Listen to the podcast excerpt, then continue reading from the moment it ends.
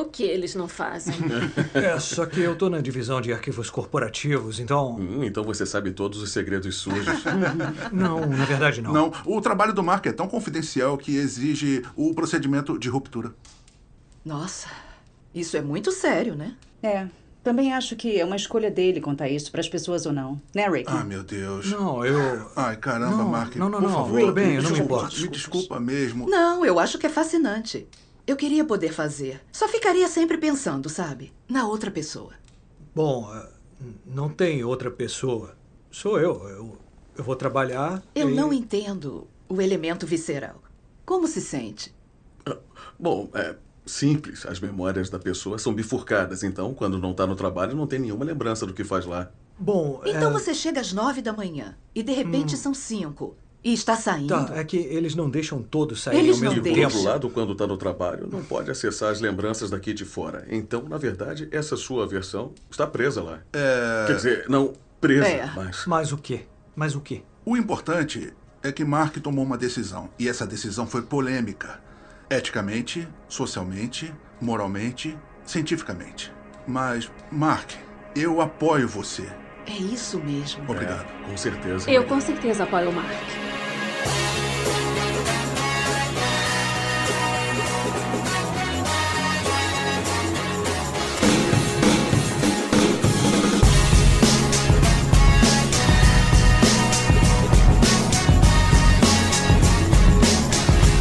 Bem-vindos, senhoras e senhores, a mais um Podcastinadores, o podcast de filmes e séries de TV. Eu sou o Gustavo Guimarães e aqui comigo, dando uma relaxada na sala dos cabritos, estão Tibério Velasquez, Eu gostei que a gente tem certeza que tá dentro da ruptura, porque o GG fez uma abertura, inclusive, diferente. Né? Gente- É. É, exatamente, mudei depois de tanto tempo. é, eu até estre... fiquei com medo agora, sério. Só que eu tô lembrando que era outra, então isso que é o... pro- Não sei, cara, agora fiquei confuso pra cacete. Eu, Vécio, parente.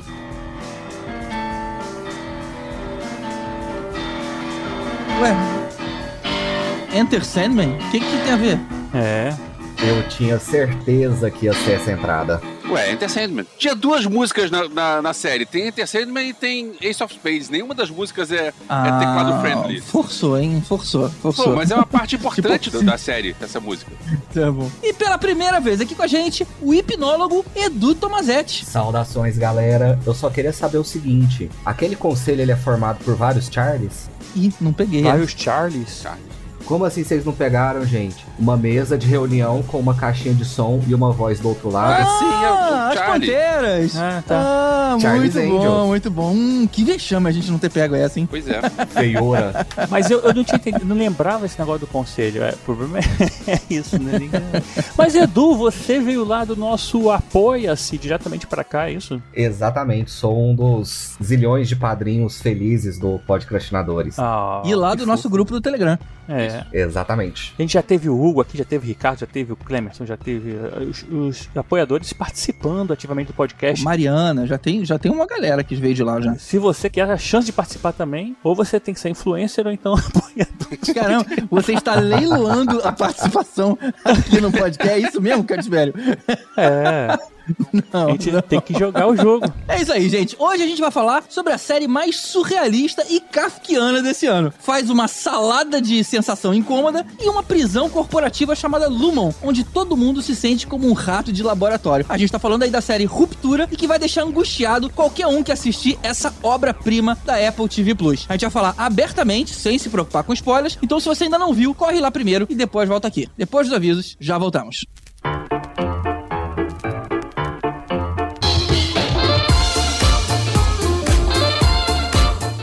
Opa, opa, bora pros avisos rapidinhos aqui. E eu vou começar comigo mesmo. Eu tive lá no podcast Paranerdia falando dos maiores vilões do cinema.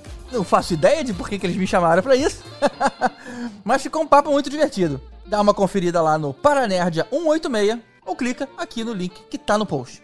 E o Elvis pediu pra dizer que a banda dele, Perdidos na Selva, vai se apresentar no dia 1 de julho no Na Real, em Botafogo. É uma boa oportunidade pra conseguir ver o Elvis tocando bem, já que não é o que ele faz aqui nas nossas apresentações. Fora que esses shows de repertório anos 80 e 90 são sempre muito divertidos. Então confere lá. E se você ainda não segue a gente lá no Instagram, você tá perdendo as nossas Podcastina Dicas, onde a gente sugere sempre o que a gente tá vendo de interessante. E tenta, em um minuto, convencer você a ver. Então dá uma conferida lá. A última foi a da Nádia, e ela conta um pouquinho da quarta temporada de Stranger Things. O Elvis fala da animação Tico e Teco Defensores da Lei, por incrível que pareça. Eu falo do filme Sem Segurança Nenhuma. Esse é o nome do filme, não a forma com que eu me expresso. O título original Safety Not Guaranteed. O Tibério fala de- da animação O Príncipe Dragão e de The Boys Diabolical. O Caruso relembra Perdidos no Espaço. Eu trago a série da Amazon Jack Reacher. E a Nádia finaliza com Star Trek Strange New Worlds. E tem muitas outras dicas lá. Essas foram só as últimas. Então dá uma conferida, que eu tenho certeza que em algum estilo desses vai te pegar.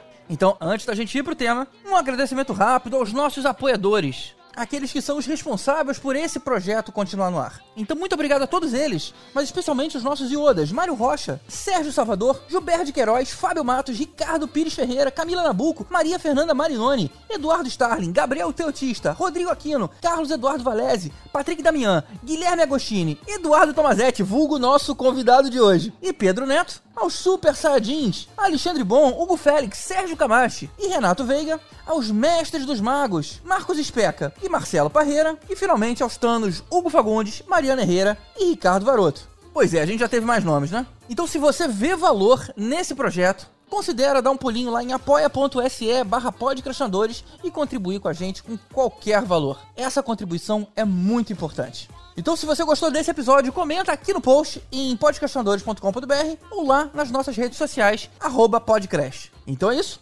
bora pro tema!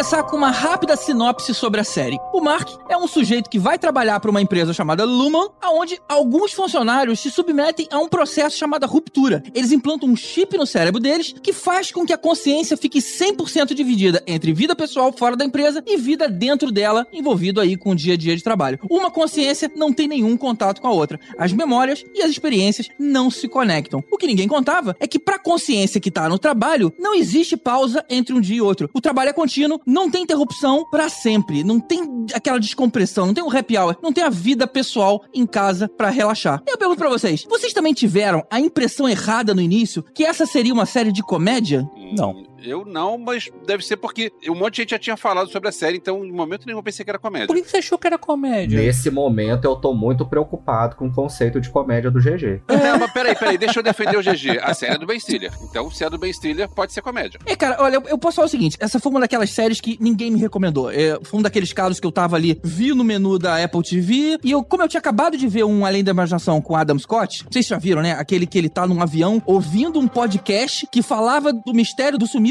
daquele voo que ele tava. Então é meio bizarra essa história, né? É Meio comédia, meio trágico. E aí, como aí tá- apareceu ali série nova dele, eu falei, pô, vou clicar. Aí eu vi escrito Ben Stiller, falei, caramba, pô, deve ser maneiro. E começa aquele jeito meio The Office. No The Office não, me lembrou aquele Homecoming da, da Julia Roberts. É, e aí eu fui, sei lá, tendo a impressão de que era uma brincadeira com situações meio bizarras. Até a hora que essa sensação acaba, cara. E aí começa a ficar só a angústia. Eu vi a série também, eu não sabia muito sobre ela, né? Tinha ouvido o pessoal falar e tudo mais, tinha aparecido pra mim também, porque eu tava vendo, não lembro qual série que eu tava vendo agora, se era Morning Show, qualquer coisa assim, no finalzinho ou whatever. E aí, falei, ah, beleza, vou deixar aqui pra ver. E eu também tava vendo com a minha esposa outras coisas, então a gente, eu queria que ela visse junto, porque eu falei, ah, deixa essa série aqui que eu acho que a série vai ficar interessante pra ela também. Que tem, uma, tem a série de ver sozinho e tem a série de ver junto, né? Na hora do almoço e tal. E aí eu guardei, mas assim, não pensei em ser comédia, não. Ela começa assim, eu falei, cara, o pior é que eu não tinha noção de que, que era a série. Pô, você não ouviu a minha podcast na dica? Não, eu só conheci ela antes da sua podcast dia, que eu já Ah, ouvi é? falar, Que na legal. verdade. Mas assim, é, eu não vi porque Porque eu, eu gosto quando a pessoa fala, se alguém, você, se você fala assim, pra mim, cara, vê a série, sei lá, tal, que ela é boa. Eu não preciso ouvir você falando sobre a série, porque pra mim só vai queimar informação. Se você falou que é boa, eu eu, eu gosto do seu gosto, acho que é parecido com o meu, sei lá, eu vou assistir e pelo menos ver o piloto pra ver se se casa, sabe? Eu não preciso saber so- muito sobre ela, eu não gosto muito de saber Uhum. muito das coisas, não. Eu acho que eu sou, gosto de ser surpreendido o máximo possível, eu sou spoilerfóbico. Eu acho uma boa essas coisas também, de, de tentar saber o mínimo possível. E aí eu começou e eu não entendi nada. Eu falei, caramba, mas que a mulher tá nesse caixão aí, sei lá, no, tá no, em cima da mesa tal, sei que aí começa. Tá aí, minha esposa, inclusive, tava relutando em continuar vendo, porque ela achou meio lento nisso, mas assim, eu curti desde o início, cara. Tinha aquele clima meio Dharma e tal, e, poxa, achei muito legal. É. Eu fiquei muito preocupado na hora que começou a série e eu vi o nome do Ben Stiller. Eu sou da galera que não curte quase nada dele, sabe? E fiquei com peso ali Uhum. de ter alguma coisa meio engraçalhada, é alguma comedinha besta, mas ainda bem que não tem nada disso. Eu de verdade me surpreendeu muito. E Ben Stiller, se eu falei mal, eu estive errado a todo momento. Ele atuando, eh, da- talvez a gente questione um pouco, mas realmente o cara na direção, aquele A Vida Secreta do Walter Mitty, ele também dirige, cara, e também é um Ah, é filmaço. bom, Então, é, realmente o, o cara é bom. Ele devia ficar mais por trás das câmeras. Eu não tenho nada contra o Ben Stiller, não. Acho um cara competente. Eu descobri, eu acho que ele era diretor, não sei nem se no segundo, no final do primeiro episódio, no segundo, sei lá, eu nem me liguei, cara. Também foi descobrir isso meio que depois. Inclusive, É. acho que ele só dirige os primeiros, depois é uma outra pessoa, que agora não lembro o nome Não, da não. mulher, né? Ele dirige seis dos nove, então ele dirige bastante. Ah, os três do meio é. é... É um nome esquisito. né? Ayof McCarthy é um diretor irlandês aí e tal. Ah, não, é, ele não, é uma mulher, né? Ayof McCarthy é uma mulher. Eu vi sem ninguém comentar nada, né? Nem, nem sabia que essa série existia. Então, quando começou o primeiro, teve aquela cena aí que o Tibério acabou de falar da mulher acordando. E aquela cena do Adam Scott tentando fazer a adaptação dela. Ele falava umas paradas erradas, ela dava um soco na- no nariz dele. Cara, eu, eu realmente achei que aquilo era uma série de comédia. Aquelas coisas são meio surreais demais, né? Aí depois a gente vai entendendo do que se trata a série. Mas aquele ali, aquele primeiro contato, pra mim, era comédia. É, deixa eu aproveitar e dar um exemplo aqui, ver como que a memória nossa, ela nos prega peça, né? Ela não dá soco nele, não. Ela pega o grampeador, se eu não me engano, e bate na testa dele. É verdade, é verdade. Então, aproveitando que a gente tá. É uma série que fala sobre memória, né? Aquele conceito antigo de que, ah, nosso cérebro é um disco rígido e armazena tudo, é uma grande mentira. É, o que a gente armazena são as emoções e as memórias ligadas àquela emoção. E na hora que a gente vai lembrar, a cabeça nossa preenche as, as lacunas. Hum, olha só. E a gente pode ver em alguns momentos da série que essas emoções permanecem. Como o quadro que o Irving, Irving lá, os quadros que ele pinta, aham. né? Simbolizam a, o elevador de saída deles, né? É, é verdade. Então a emoção ela fica gravada na mente nossa e depois no futuro a gente começa a criar cenário com base naquelas emoções. É o elevador de saída ou é a- a- o caminho pro break room? Pois é, eu também fiquei na dúvida. Ah, não sei, cara. Eu tenho a sensação que, inclusive, é o elevador de descida. Mas tudo bem, mas assim, é, qual- pode ser qualquer elevador. No final é uma porta, né? Não, eu fiquei a impressão de ser o corredor também. Tem mais lógica ser um elevador, pra ser alguma coisa de transição dele. Mas me pareceu ser o caminho, aquele corredor estreito do break room. É porque aquele corredor era escuro e o elevador não era escuro. Então acho que a gente tá se misturando. Mas por outro lado, e aí pode ser a minha emoção, né? Mexendo na minha memória. Mas eu lembrava que na pintura tinha uma pontinha vermelho ali, assim, como se Tem fosse. uma setinha assim pra baixo. É, é, talvez seja o, o elevador mesmo. Talvez seja o pior elevador, o elevador que a gente não conhece. Até uma coisa que me chamou a atenção, eu sempre achei no início da série que eles estavam subindo para um andar. Mas na verdade o andar é subterrâneo, né? Ué. É quando ele encontra aquela cientista. Eu sempre achei que era subterrâneo. Sempre achei que era subterrâneo. Pra mim também foi. É quando ele encontra a, ci- a cientista, ela fala down there. Aí eu me liguei, falei, pô, eles estão indo pra baixo, né? É, não, e faz sentido ser subterrâneo porque a gente não, não vê janela em nenhum momento, né? Se É, fosse. e o prédio deles é baixo, né? As cenas que mostram. No primeiro episódio, quando ele entra no elevador, eu imaginei que ele tava descendo. Num, num- nenhum momento eu imaginei ele subindo. Engraçado. Eu também imaginei. E aí, por que que eu acho que a pintura lá é o elevador e a setinha pra baixo? É como se o externo dele quisesse constantemente voltar pro ambiente do trabalho. Então, a todo momento, ele tá pintando o elevador com a setinha pra baixo. Caramba, olha só. Ou seja, não tá fugindo, ele quer voltar, né? Eu fazia sempre uma referência do Irving, né? Ele imaginando, tipo, o inverso, né? Porque o, o trabalho é tudo branco, né? Tudo limpo e assim. Ali ele pinta tudo invertido. Ele como se estivesse pintando o, o negativo do mundo do trabalho dele, né? Como se estivesse vendo o negativo lá. Pintando tudo de preto. Tibério, isso daí chama chama Stranger Things, tá? É, todo mundo invertido. Ele encontra o Demogorgon. Ah, foi mal, confundi a série. Pô, e também tem essa coisa da empresa parecer mais uma seita, né, cara? Isso ajudou também a dar uma confundida nas coisas. Eles tratam lá o fundador como se fosse um messias, as regras da empresa parecem mandamentos, e aí quando eles infringem algum, eles são punidos lá daquela forma psicologicamente cruel. Aquele videozinho que aparece o fundador dizendo porque eu amo você. E aí ele levanta, levanta voo. Aquele é muito bizarro. Não, muito- aquilo, eu tinha certeza que era Dharma, cara, aquilo. Tinha certeza que apareceu. É, é, tinha muito de Dharma ali. Vocês se lembram do discurso do agente Smith com o Morpheus no primeiro filme, onde ele fala que as primeiras versões eram perfeitas e o ser humano abandonou, o o ser humano não aceitou, né? Rejeitava. Isso, e eles tiveram que criar versões é, imperfeitas porque o ser humano ele está associado a essa imperfeição. Nós somos a, a única espécie que acredita num criador. É, a gente ah, tem esse conceito de religião e tá atrelado a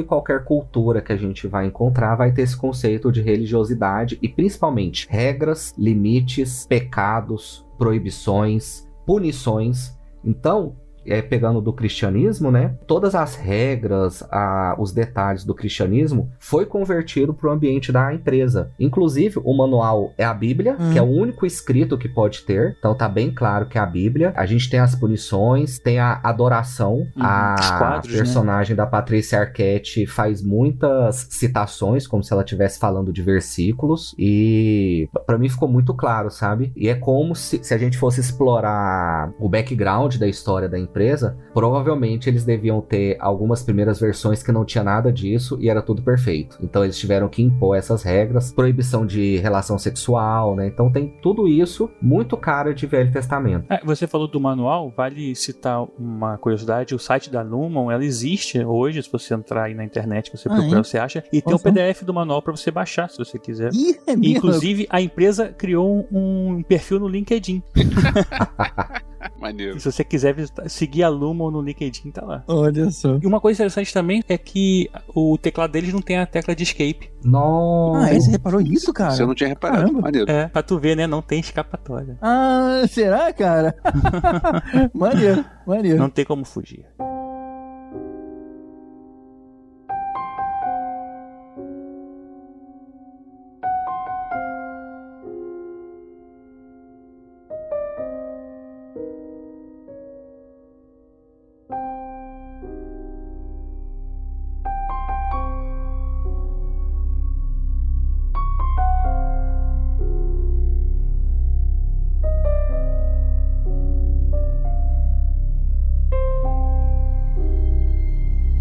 Episódio 1. Uma mulher acorda numa sala de conferências sem saber quem ela é ou onde ela tá. Ela vê um vídeo explicando que ela passou pelo procedimento de ruptura que bifurcou as memórias para criar uma versão de si mesma que só vai existir dentro do local de trabalho. Por conta lá da segurança de dados, confidencialidade do trabalho, eles inventam aí umas, umas justificativas. E a gente conhece também o Mark Scout, que é quem tenta fazer a adaptação lá da Halle, que é a, a menina, e que foi promovido porque o, o ex-chefe e melhor amigo saiu da empresa de repente. Uma curiosidade, é, a primeira frase da série, ela começa com quem é você, né? Who you are. Who are you, na verdade, né? Who are you? E o nome do último episódio, que tem até uma alus- alusão ao livro lá do, do cunhado dele, que é The We We Are. E o livro é The You You Are, né? The You, tipo, You The are. you, you are. É, é engraçado, eles fazem umas brincadeiras. Eu, eu- eu lembrei muito de, de Lost o tempo todo, que eu acho que essas, essas. Parece que eles vão deixando umas migalhas de pão aí no caminho, né? Tipo, o próprio nome dela, Serrelli, de Hell, né? E várias vezes ela tá no nome- na frente do nome dela e aparece só escrito Hell, ela tampando o Y, sabe? E o, o- Ah, o nome do primeiro episódio é The Good News About Hell, sabe? Então, tipo, é- tem muita paradinha assim, cara, muita referência, muito doido. Uma coisa que eu achei muito bacana, na hora que ela não consegue responder o nome dela, eu não sei se vocês já viram os vídeos de hipnose de entretenimento, quando a gente tira o nome da pessoa. É exatamente aquela cara que a pessoa faz. Hum, A gente consegue apagar a memória da pessoa por um momento, né? E ficou muito perfeito, sabe? A cara de indignação, de saber que tem um nome, mas de não conseguir lembrar. Isso daí eu achei muito bacana, ficou muito legal. Edu, deixa eu então te perguntar uma coisa que eu fiquei com dúvida. A pessoa vai pra lá e não lembra, por exemplo, do nome. Como é que ela vai lembrar de alguma habilidade específica que ela precisa ter pra aquele emprego? Bacana. Sabia que vocês iam chegar nesse momento. A gente pode até levar em consideração como é que a pessoa sabe amarrar o sapato, né? Pois é, é porque eu fiquei pensando nisso. Tem algumas coisas que ela sabe, outras, pessoas- outras coisas que ela não sabe. Então, vamos dizer que ela precisa fazer alguma coisa no computador, ela não sabe mais. Mas então, as pessoas que têm é, algum problema no cérebro, né, que sofrem acidente, alguma coisa que ficam com trauma, e como é que é o nome que dá? Amnésia, né? As pessoas não esquecem como andar, como falar, mas esquecem de algumas coisas, às vezes, da vida dela. É, O conceito é muito parecido, entendeu? No caso da, do trauma físico, depende onde que o trauma acontece, em que área do cérebro, né? Ah, não, sim. É, o que dizer, o que dizer é a questão de amnésia. Amnésia, a pessoa. Por, Isso. Amnésia é por trauma, é, sei lá, é psicológico, né? Então, de qualquer forma, tem umas coisas que ficam guardadas mesmo e tem outras coisas que ficam ainda utilizáveis. Tem um modelo de mente que a gente estuda, e quando a gente estuda, a gente já estuda sabendo que é errado, mas ele simplifica muito a ideia da mente, que é o que fala de consciente, de inconsciente e subconsciente. O consciente é esse nível mais alto, onde nós estamos aqui conversando, né? É, o subconsciente é aqueles, aqueles pensamentos nossos, os preconceitos, as memórias, os traumas. E o inconsciente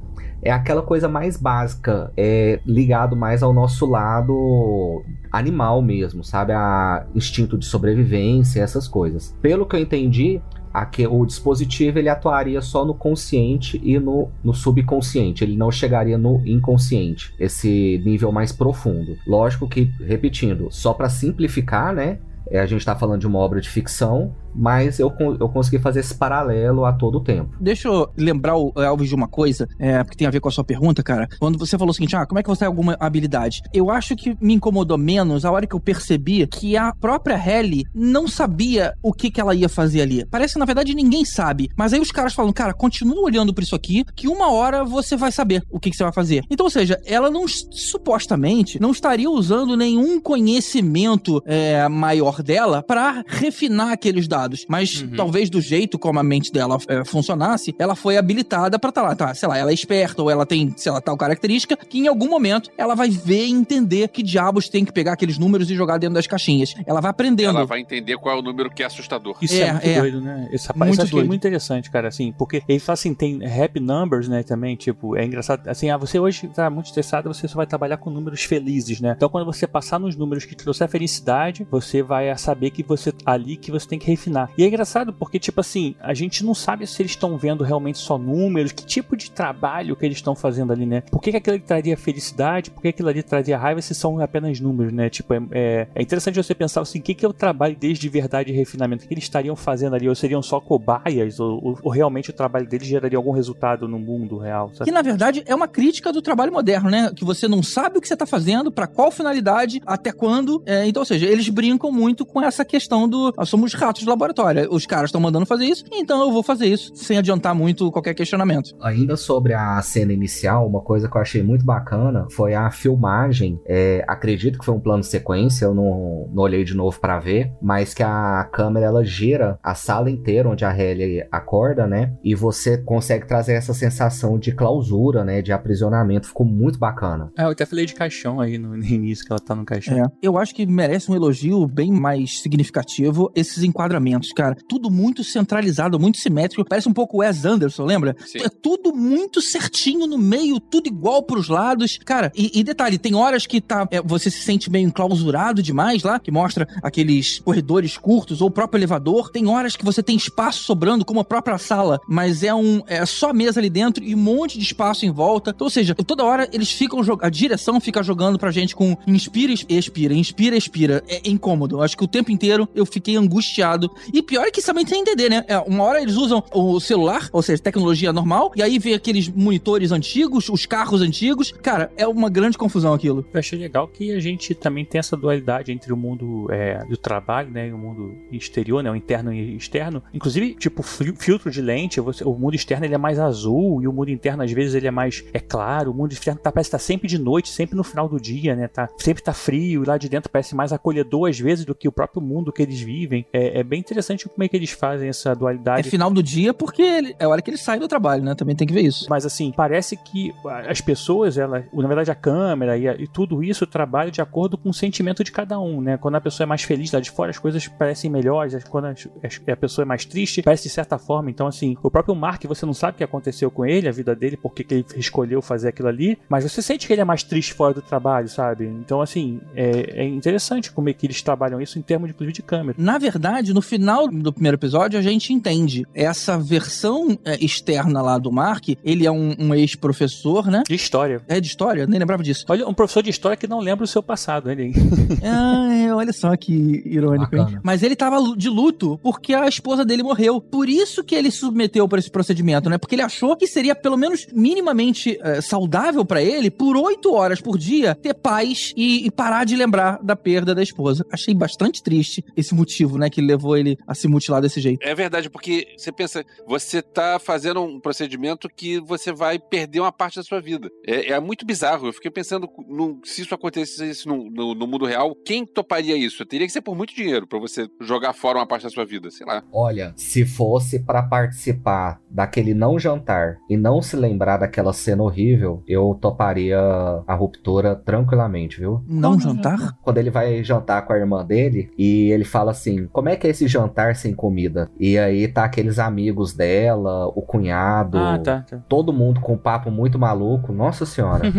Eu até consigo entender, talvez, o cara que pense, puxa, mas vai ser legal porque eu vou chegar pra trabalhar e já vou sair. Pronto, não, não, não senti o trabalho. Mas é como se o cara tivesse, eh, sei lá, eh, abrindo mão de todo o expertise e, e amadurecimento que ele recebe no trabalho, né? É loucura, né? Você abrir mão disso. Quer ver um outro filme? Eu acho que é o Ben Stiller que faz, que é o clique, né, dele, que ele acelera algumas partes da vida porque ele não quer passar. Ele ou Adam Sandler? Adam Sandler. Adam Sandler. Ah, desculpa, é a mesma coisa. Não, é- o Adam Sandler é ruim, Ben Stiller é legal. É por isso que vocês não, vocês não gostam do, do Ben Stiller, porque ele parece o Adam Sandler. É verdade. Mas de Talvez, qualquer cara. forma é uma situação similar. Você tem, ele tinha um controle remoto, ele começou a usar em alguns momentos para acelerar algumas partes da vida que ele achava chato, e não queria participar, né? E aí no final foi o que deu errado no, no, no controle remoto que ele tinha. Mas eu não acho que seja só oferecer muito dinheiro, não. Cara. Acho que muita gente toparia, ainda mais situações de pobreza e outras coisas. Pô, não é todo mundo que tem a vida que queira estar consciente o tempo todo dos problemas e tudo mais. Eu acho que seria uma, seria uma procura grande, hein? Bom, vamos pro episódio 2.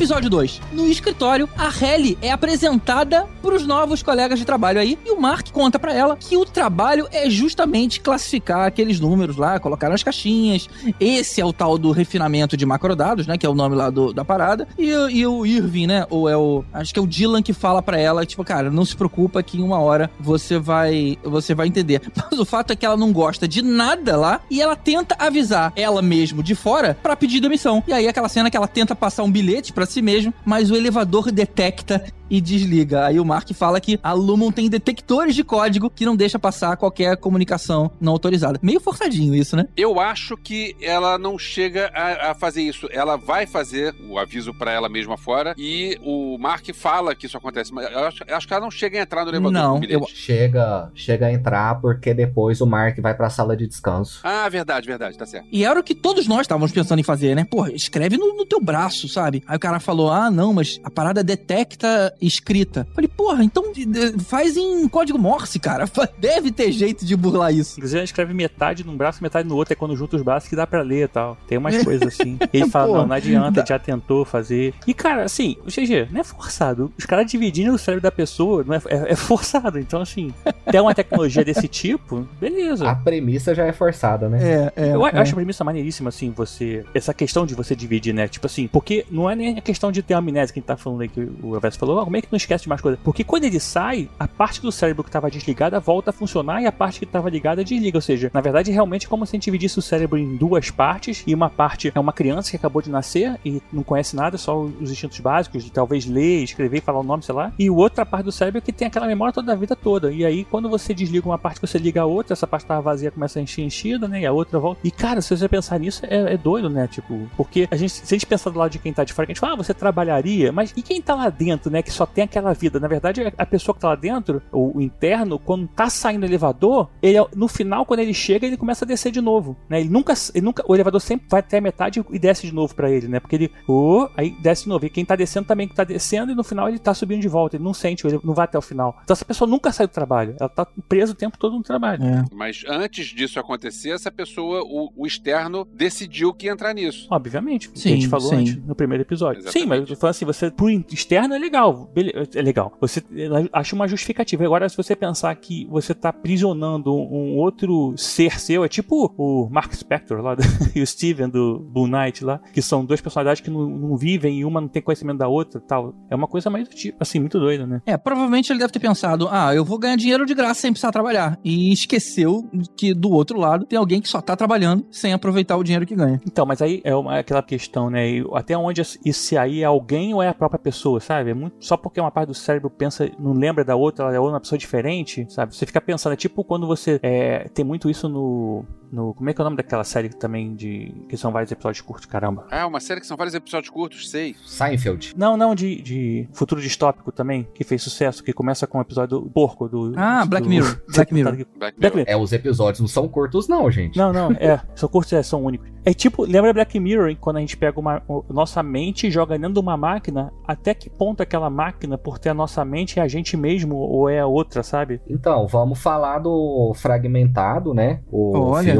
e também dos transtornos de personalidade. É, não, então, tudo isso é uma discussão grande, né? E é maneiro, cara, acho E maneiro. interessante. Nossa, eu adoraria que a gente fizesse talvez uma, uma série aí sobre os dois e, e o Edu voltasse pra explicar isso pra gente. É, e só dando uma esticada nessa questão de personalidade, eu sou um bandista, né? Na minha vivência aí de terreiro, eu já vi pessoas que, no meu ponto de vista, elas estão acreditando que estão incorporadas, mas na verdade é como se uma personalidade estivesse assumindo. Então, isso acaba sendo relativamente frequente, sabe? Em religiões que tem esse processo mediúnico. E você não acha que pode estar rolando também um fingimento, não? Não, eu tô descartando o fingimento, né? Tem gente que finge na cara dura, isso daí a gente já viu, mas tem gente que tem certeza que tá incorporado mesmo, mas a gente que quando a gente tem mais experiência, a gente percebe que não. É como se a pessoa emulasse aquela entidade. É interessante isso. É, a pessoa, na verdade, não é uma entidade, é, é o, é o subconsciente da pessoa. Gostei. Nunca tinha pensado por esse ângulo. É, é como se ela estivesse incorporando ela mesma. Pois é, não, ba- bacana, bacana isso. Maneiro, maneiro. Vamos voltar aqui então pro episódio. A gente vê o Mark encontrando o Pete, que era o melhor amigo dele, né? Que sumiu sem querer. Tem uma coisa só que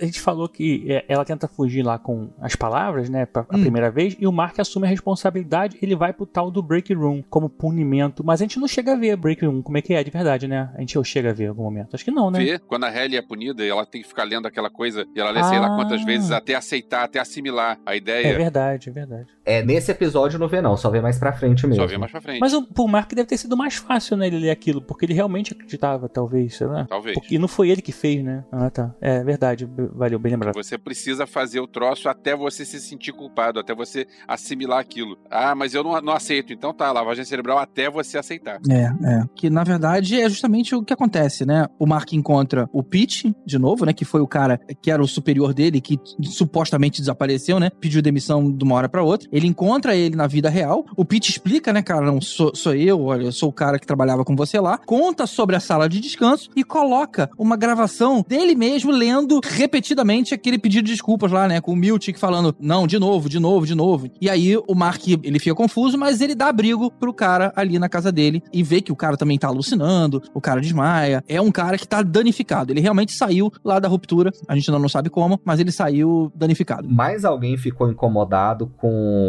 o personagem do Mr. Miltic? Não, eu adorei esse personagem, cara. Não, não. adorei esse cara. O, o ator é incrível. É. Mas, gente, que felicidade tóxica é aquela? É. Adorei por causa disso, cara. Dá vontade de dar um soco no cara, cara. Todo feliz, dançando. E ele naquela festa dançante, cara. Que coisa bizarra foi aquilo. Ele de roupinha coladinha, mostrando os peitinhos. Eu falei, não, bicho, para com isso. Caramba, muito bom esse cara. Dançando fora do tempo. É estranho que a gente não sabe da Alice, os chefes, no caso o Miltic e a senhora, como é que é o nome dela? A... Cobel. a- Cobel. Cobel, né? Se eles têm essa memória é, do mundo externo ou não, né? A gente não sabe. É tipo, todo mundo que tá ali tem, todo mundo que não tá ali. Pô, os chefes têm, os chefes não têm. Eles não foram submetidos. Eles sabem da história Eu toda. sei, mas nesse momento a gente não sabe ainda. Nesse sabe. momento a gente não sabe Ah, mesmo, tá. não. É verdade. E aí eles têm um cargo de chefia engraçado. E uma coisa que você começa a reparar, eu acho que no segundo episódio que eu fiz isso, agora eu não lembro, é a questão da dualidade Matrix do azul e amarelo também, né? Tem muito disso, cara. O tempo todo é azul, amarelo e verde, né? Tem uns verdinhos de vez em quando. Mas assim, azul, azul e vermelho, né? Azul e vermelho o tempo todo. O cabelo dela, é- ela tá com. Às vezes ela, tá, ela é ruiva com ca- camisa até azul uma hora. A, a luz da festa é sempre azul e vermelha. a- o, o piso é azul, aí a cartinha é vermelha. Caramba, é tudo azul e vermelho. Não tem outra cor na série. Não inventaram amarelo, sei lá, roxo. E o tempo todo reparei. com isso, cara. É, é interessante. Você, se você parar pra pensar assim, você fica revendo o mesmo episódio várias vezes pra poder pegar tudo que você consegue ver. Muito bom. Nesse episódio, a gente é apresentado também a sessão de bem-estar com aquela terapeuta, que Sim. depois a gente descobre quem que é ela, Aham. né? E onde ela conta fatos do, do externo da pessoa. Conta ou inventa, né? Você não ficou com essa, com essa pulga traseira, não? Não, ela inventa, porque depois a gente vê o externo do Irving e a gente vê que não é nada daquilo. Uhum, Não, e uhum. depois a gente vê o, o próprio Mark numa sessão dessa e ela fala as mesmas coisas que ela falava pro Irving, né? Isso. Uma coisa É. e outra diferente, mas ela meio que Então, assim, é meio que uma sessão de bem-estar pra pessoa poder se sentir melhor mesmo, achando que o externo dela é melhor do que ela ali dentro e tal, que ela tá falando uma coisa boa pro externo e tal. Uhum. Além de ter uma pegada de Dumbledore, né? Que ela ficou tirando ponto do cara de acordo com as reações. Achei que ela, daqui a É pouco, ela ia verdade. falar 20 pontos a menos pra Sonserina. Gente, que ridículo. Você não pode reagir, porque se você reage, eu te tiro o ponto. Tá, dane-se, tira É, ponto. é aquele conceito que eu falei de premiação e punição, né? Bora pro episódio 3, então. No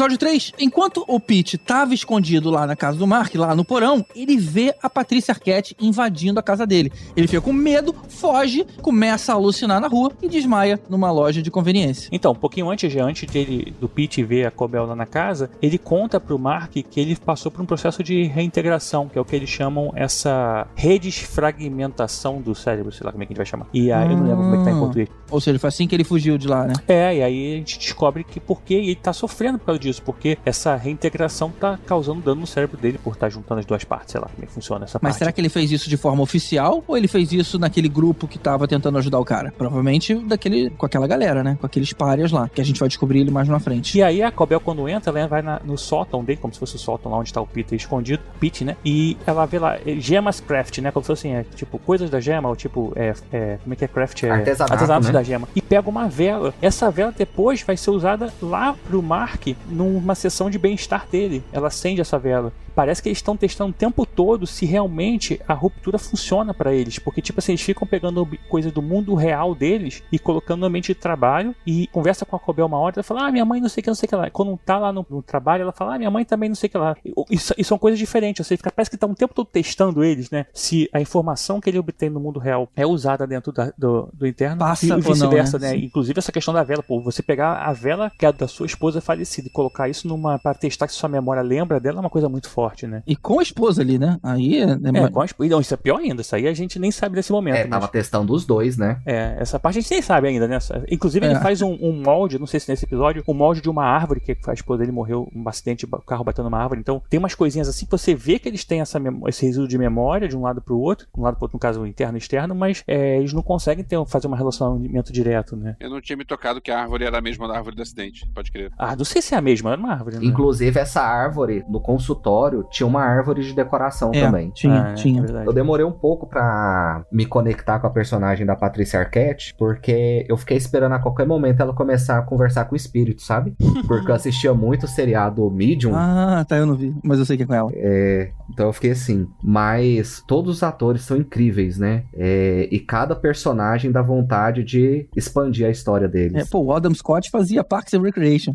Imagina. É bem boa série. Bom, e aí no escritório, a Halle descobre que o pedido de demissão que ela fez foi negado. O Mark acaba de novo frustrando as várias tentativas dela de tentar passar alguma mensagem lá pra Halle do mundo exterior. E aí, os próprios funcionários lá, amigos da Halle, pra ajudar ela a entender por que, que ela tá trabalhando lá, porque ela não gostava, né? Ela tava incomodada, o Irving fez um requerimento pedindo pra que deixassem ela conhecer a ala de perpetuidade, que aí tem a- é aquela casa maluca lá, né? Que documenta Uhum. lá a história do fundador, é, fala da dinastia. Então, ou seja, é, aí veio aquele momento bizarro lá daquela casa, que parece que a empresa foi construída em volta né, da casa. Sabe que é engraçado? Eu lembrei meu trabalho, às vezes, que o pessoal, em vez de trabalhar toda hora, fica saindo pra fazer outras coisas, eles não param nunca pra trabalhar. É verdade, é verdade. Eles estão sempre fazendo trabalhar. então sempre, cara.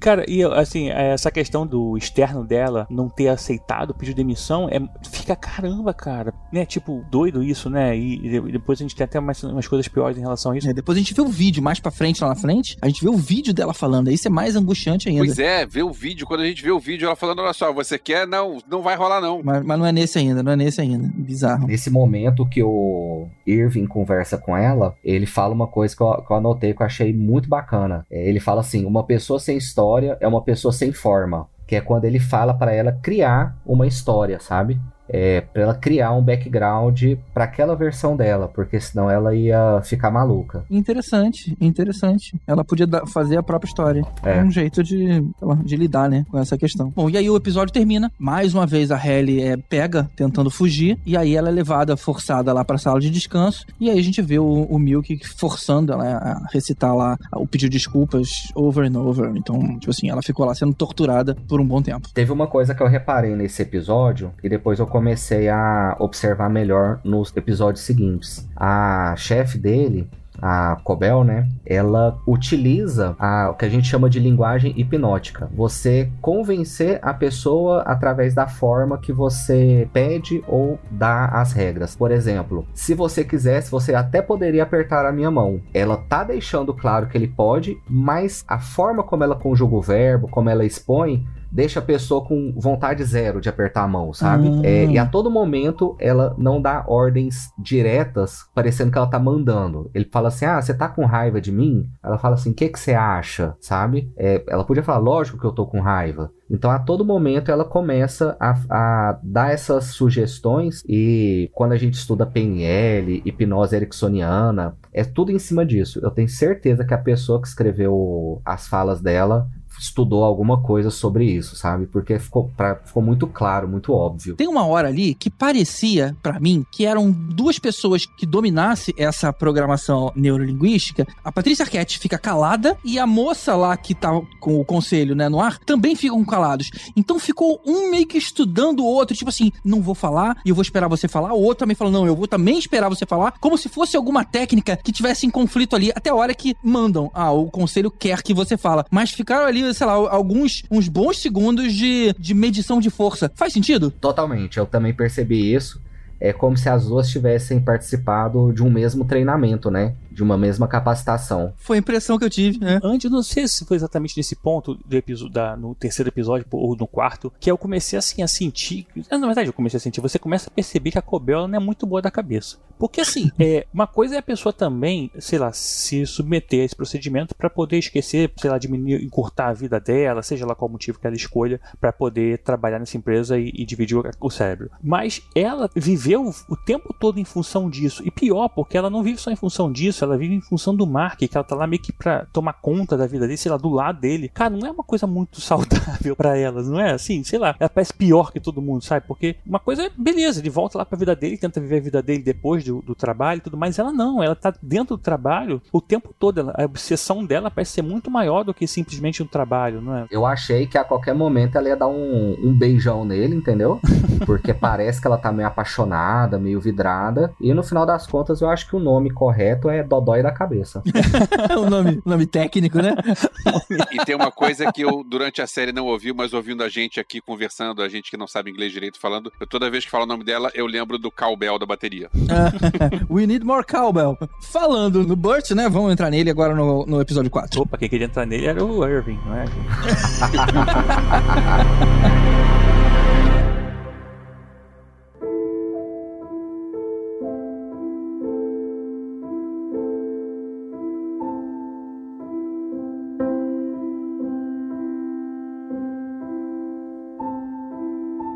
Episódio 4, o Irving visita lá a Optics and Design e aí acaba se aproximando do Burt, que é o momento fofinho da série, né? Sim. Os dois ali flertandinho, com respeito, É. com medo de, de dar o próximo passo. Muito legal, muito legal esses dois. E o que é maneiro é que os dois são grandes atores, então ver os dois em tela já é maneiríssimo e ver os É. dois assim nesse clima foi muito maneiro. É, é sim, é O sim. Tortorra acabou de sair de Falcone, né, gente?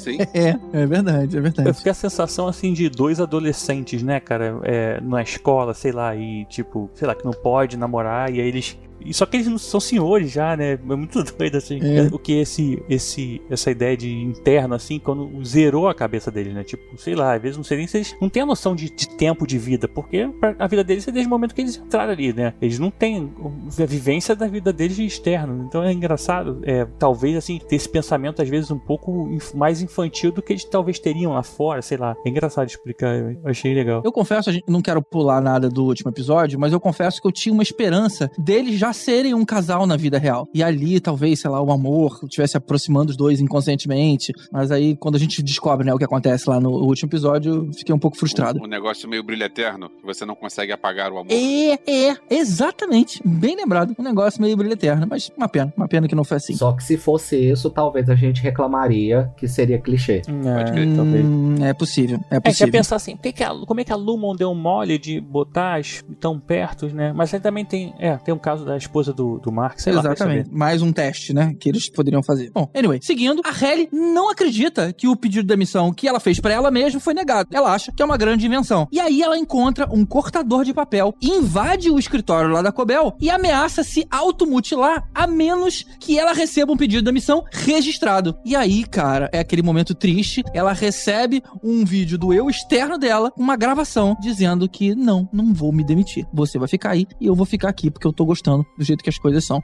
Caramba, que punhalada nas costas, hein? É, Nessa hora aqui em casa eu soltei um filha da puta. Pois é, cara, a mulher ideia escrota me lembrou o Vingador do Futuro, quando você descobre que o Schwarzenegger é um filho Nossa. da puta, né? Tem isso, é verdade, Vingador Futuro, boa, boa É. referência. É porque assim, a gente não sabe, né? A gente vai descobrir depois que ela tem um interesse muito maior do que só trabalhar ali, né? Ela tá ali pra ser a garota propaganda. a gente descobre que ela é muito mais filha da puta. É, é. Muito mais. mas mais pro final do episódio. Tem uma coisa meio bizarra que acontece nesse episódio, que a gente descobre lá né, que o Pete acabou morrendo, e aí tem o enterro e a Patrícia Arquette vai no funeral, fingindo que é a senhora Selvig, e sei lá, é- é- corta o, o- o cadáver do cara pra pegar o chip dele antes dele ser cremado. Olha que bizarro, né? Mas alguém achou isso meio forçado? Ela com uma furadeira, furando o crânio do cadáver e ninguém olhando aquilo. Cadê as pessoas, né? Pois é. Mas a furadeira ela é usada pra cirurgia de crânio, gente. Sim, mas ela deve fazer algum barulho aquilo. Ah, mas a gente tava ouvindo um show de rock, né? É, eu, tá, eu- eu sei, é o momento Enter Sandman, mas, mas, cara, eu achei que alguém ia olhar o cadáver, alguém ia olhar que tem alguém mexendo ali. Ah, mas é, tava morto, cara, nem ele tava se importando mais. Sabe o que que me incomodou muito? Não foi nem essa cena da furadeira. Hum. Depois que o Pete morre, o celular dele fica caído lá no, na casa do Mark, né? Isso. E o celular fica tocando, aí o Mark Ah, coloca o celular dentro da caixa. Uhum. Não existe um botão de liga e desliga nesse celular? Não, achei que você ia reclamar da bateria, porque acho que no último episódio ele já tem esse telefone. Eu falei, não é possível. Não, não, mas era, mas era um, era um Nokia 5120 ali, né? Era um celular antigo. é, Esses celulares antigos, a bateria durava mais tempo, porque não era smartphone. Quem que guarda o celular ligado? Cara, mas não, mas olha só, ele tava tocando e vibrando. Vibracol gasta uma bateria absurda, que é uma parte mecânica do telefone, cara. É, mas, mas não tem tela, não, não tem, quer dizer, não tem aquela tela gigante, aí a bateria Cara, acaba... eu trabalhei com eletrônica nessa época e os celulares, quando você habilitava o Vibracol, a bateria caía um terço. Mas beleza, é assim, é ficção. Bom, esse episódio tem duas coisas ainda importantes que vale a pena ser mencionadas. Uma é o Irving descobrindo lá que a Optics and Design tem uma sala secreta lá no fundo com vários funcionários trabalhando. Isso, isso. foi escondido, né? Ali dentro. E como termina o episódio, que é a Halle contrabandeando lá um cabo de extensão, ela se enforca no elevador. Esse episódio também, na hora que terminou, tá aquela tandã. Esse é daquele tipo de episódio que é, a gente vê as séries agora tudo em é, binge watching, né? Não tem mais, não precisa mais de, de gancho, de cliffhanger, mas esse tinha um cliffhanger. E É, literalmente esse um cliffhanger. Literalmente. Tinha uma Hanger, né?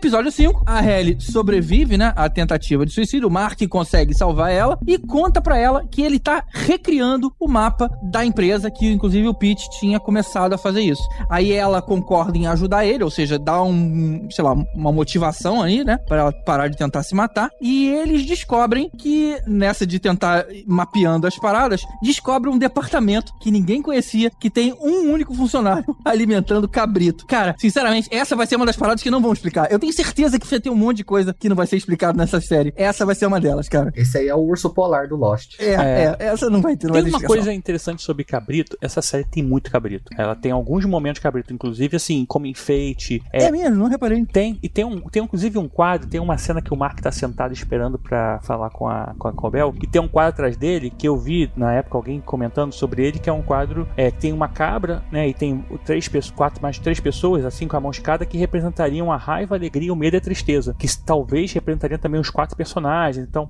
você poderia até identificar. E esse mesmo quadro, ele é contracenado na festa do Eiffel, que o, o maluquinho lá recebe depois no final, que tem uma dança, com uma- que também tem um cara fantasiado de cabra. Essa festa aí, quando a gente chegar lá, eu vou precisar falar sobre isso. É, então, mas quer dizer assim, a cabra, ela inclusive tem alguém fantasiado de cabra, ou seja, ela é uma- é uma, uma coisa presente o tempo todo. E tem a ver com a questão do inferno até cristão, negócio do, do chifre e tudo mais. Um bode, talvez. É o bode, né? Então, assim, cara, o tempo todo, você, se você ficar prestando atenção em tudo que acontece, eu não, eu não sei, cara, acho que teria que rever umas três vezes todos os episódios pra pegar tudo, mas cabra é uma coisa que chama atenção que não é a, não é a primeira. Se você reparar, tem a cabra aparece, ou o bode, sei lá como é que é, É, aparece em momentos. Você falou aí de quadro, cara. Eu lembro que tinha uns mistérios aí envolvendo uns quadros, mas eu não consigo lembrar agora. O Bush, na verdade, é responsável pelos quadros, né? Ele espalhava Sim. os quadros É. lá, de vez em quando ele tinha que trocar e tudo mais. Tinha uns quadros que ele achava que eram quadros secretos. Inclusive, tem uns quadros que eram eles fizeram de propósito diferente pra poder É. arrumar a briga entre os, as equipes. Mas, assim, os quadros eles têm uma referência até meio bíblicas, como a gente falou, assim, né? Como se fosse. Se, tinha, se, todos eles têm um significado de acordo com o manual e tudo mais. E eles, se você é como pega- se fossem vitrais da igreja. como se fosse vitrais da igreja, né? Como se fosse a, a- a crucificação de Jesus, né? Aquelas quadros que tem. Mas isso, se você pegar, ele, os quadros, eles, eles lembram alguns outros quadros famosos até. E com significado por fora e tal. Eu fiquei com a impressão, Tibério, de que alguns quadros eu já tinha visto, sabe? Então é isso, provavelmente é uma cópia, né? Uma tradução de quadro real nosso para a realidade dele. Provavelmente usando como base o, nosso senhor é, Egan, né? Nossa, é. O episódio termina com o Burt levando lá o Dylan e o Irving lá pra sala secreta lá que fica no fundo da, da Optic Design e apresenta os caras lá pra todo mundo como amigos. E fica todo mundo olhando o que, que você tá fazendo aqui trazendo esses traidores. E aí é o primeiro passo pra tentar fazer uma amizade aí entre os, entre os departamentos. E fica um clima esquisito, porque eu não me lembro qual dos dois, se é o Dylan ou se é o Raven, que fica rindo. Quando acaba, acaba ah, o episódio, tá lá ele rindo. Tipo, ah, que legal isso aqui. É o Irving. O Dylan fica boladão e o pessoal do OND fica também. Todo mundo com posição de ataque. E ne- nessa cena logo que ele rouba uma- um cardzinho que depois vão atrás dele tem que devolver. Não, é depois, quando todos os quatro vão lá visitar. É, que é o início do próximo episódio. Vamos pra ele então.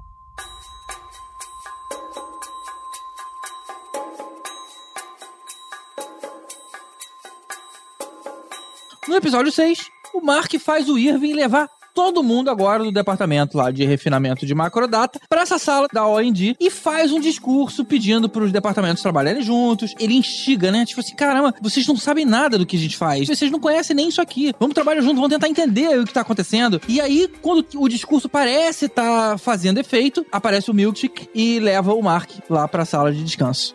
Lembra muito a história de Torre de Babel, onde as pessoas se uniram para construir uma torre para chegar até Deus e Deus punitivo destruiu a torre e dividiu as pessoas com idiomas diferentes, né? Ficou muito claro que a empresa segregava os departamentos para que essa união não ocorresse. Ao mesmo tempo que ah, essa questão da, da ruptura faz sentido para eles, que as pessoas não saibam o que tá fazendo ali dentro, se bem que eu não entendi ainda se a pessoa também trabalha, se ele soubesse que tá fazendo o que, que significaria isso, porque nem a gente consegue entender, mas isso, pode gerar um, um problema, né? Que os internos podem se rebelar porque, tipo, a vida deles é por estarem presos ali dentro, né? Não ter nada além daquilo e se contentar com a festa do melão e tal, da melancia, sei lá.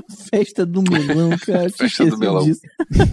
Tem umas coisas muito bizarras. Mas eu acho que o momento mais importante desse episódio foi quando o Miltic vai até a casa do Dylan, desperta a consciência dele na vida externa, a consciência do trabalho na vida real, na vida externa, e a gente não sabia que isso era possível. Aquilo foi muito estranho. Só que aí, naquele momento que o Dylan se vê, né, num lugar onde não era a empresa, ele descobre que tem um filho, porque o garoto interrompe a conversa dos dois. E aí já era, né? A empresa perdeu o Dylan, porque ele não parou de pensar nisso até o final. E com o detalhe que o Miltic ainda ficou reclamando: olha só, eu falei pra ele contar até mil. Ele não contou, ele é que errou. É, caramba.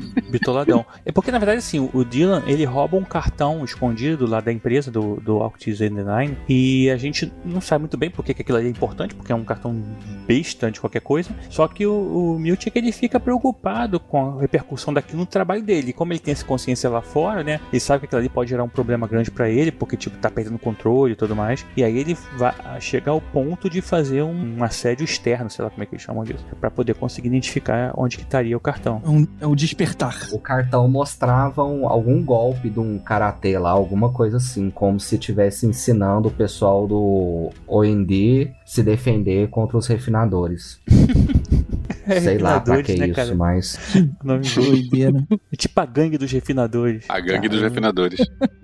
É, porque eles instigavam, né, essa inimizade, pra que não houvesse ah, o movimento de união, né? Engraçado que você sente, não antes disso até, que esse interno também tem essa, essa- eles querem fugir, né? E tem essa visão. Tem uma cena que eu acho que até a gente já passou que o Irving tá lá sentado pra trabalhando e começa uma gosma preta, tipo um Venom tomar a baia que ele trabalha, né? é, Meio tem que isso mesmo, depois, né? depois a gente descobre que ele pintava tudo preto, né? Então talvez seja imagens do, do, do externo dele, né? Da- Das pinturas dele tomando ele, né? Eu interpretei isso aí que é o seguinte: é, tem em um ou dois momentos fala que ele dormia no trabalho. é, ele tava cochilando. Então isso devia ser o pesadelo dele, porque ele dormiu no trabalho, o pesadelo dele é a tinta, a tinta invadindo tudo. É, a tinta do externo, né? Ou então, provavelmente, é, pode ser porque quando a gente dorme e sonha, é, a gente entra naquele sono REM, que é o sono que a gente sonha, né? O Ah, é o Kylo Ren, né? Não, Isso, Os, os, os Cavaleiros de Rain? não, não são esses, o, o Nadia Lírio.